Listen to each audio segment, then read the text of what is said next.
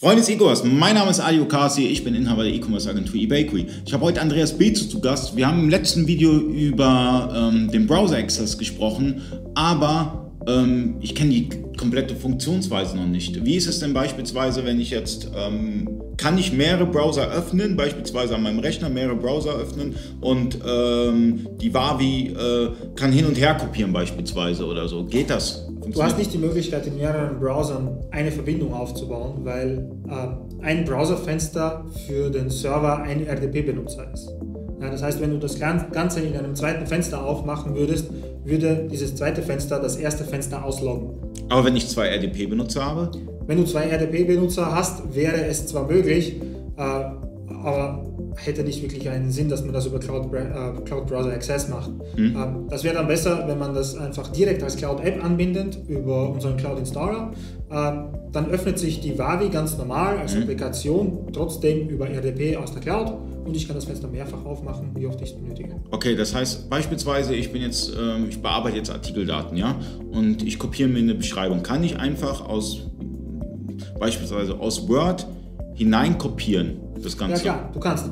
Es gibt im RDP immer die Möglichkeit äh, zu definieren, was alles zu einem RDP-Server oder einem Cloud-Server übertragen werden soll. Äh, eines davon ist eben äh, dein Clipboard, mhm. das heißt deine Zwischenablage, wo sich eben dieses strgc, dieser Text, den ich gerade kopiert habe, dann befindet. Das kann ich in die Cloud weiterleiten, genauso wie ich auch zum Beispiel Laufwerke in die Cloud weiterleiten kann, sodass ich auf, in einer Wavi, die auf einem Cloud-Server per RDP läuft, direkt auf meine zum Beispiel C-Festplatte zugreifen kann, wo sich die Bilder befinden. Oh, das, das, ist, das ist super, wenn ich beispielsweise mit der Ameise arbeite. Beispielsweise möchte ich äh, Bilder importieren oder sonstiges. Dann kann ich direkt darauf zugreifen, kann importieren. Du kannst direkt darauf zugreifen, ja. Okay. einfach nur backslash backslash ts Client, das ist eben der Terminal Server Client. Und dann bin ich direkt auf meinem lokalen PC und kann alle Festplatten, die mir zur Verfügung stehen, zugreifen.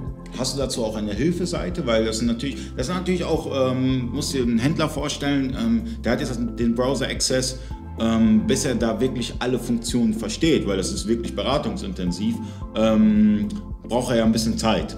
Hast du da irgendwie, gibst du da ein bisschen Schulung, Support oder? Es gibt die Möglichkeit, dass wir das vorzeigen. In den meisten Fällen ist es so, dass der Kunde zu uns sagt, hey, wie kann ich denn darauf jetzt zugreifen oder ich kann nicht auf meine Festplatte zugreifen. Ne? Und dann führen wir das Ganze natürlich äh, direkt bei TeamViewer beim Kunden-PC vor und zeigen ihm, wie er sich da verbindet, wie er automatisch irgendwelche äh, Skripte zum Beispiel laufen lassen kann, etc.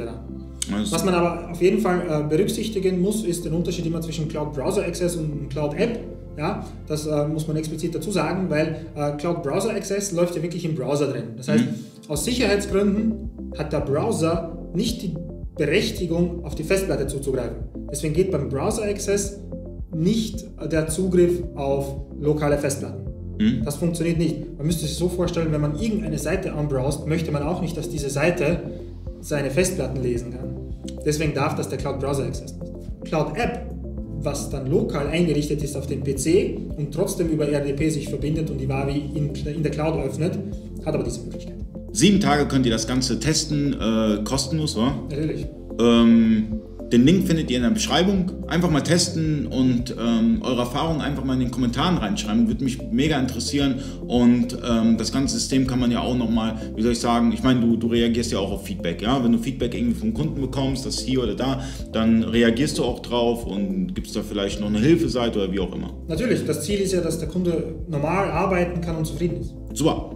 Also von daher, vielen Dank fürs Zuschauen. Bis zum nächsten Mal. Euer Ali.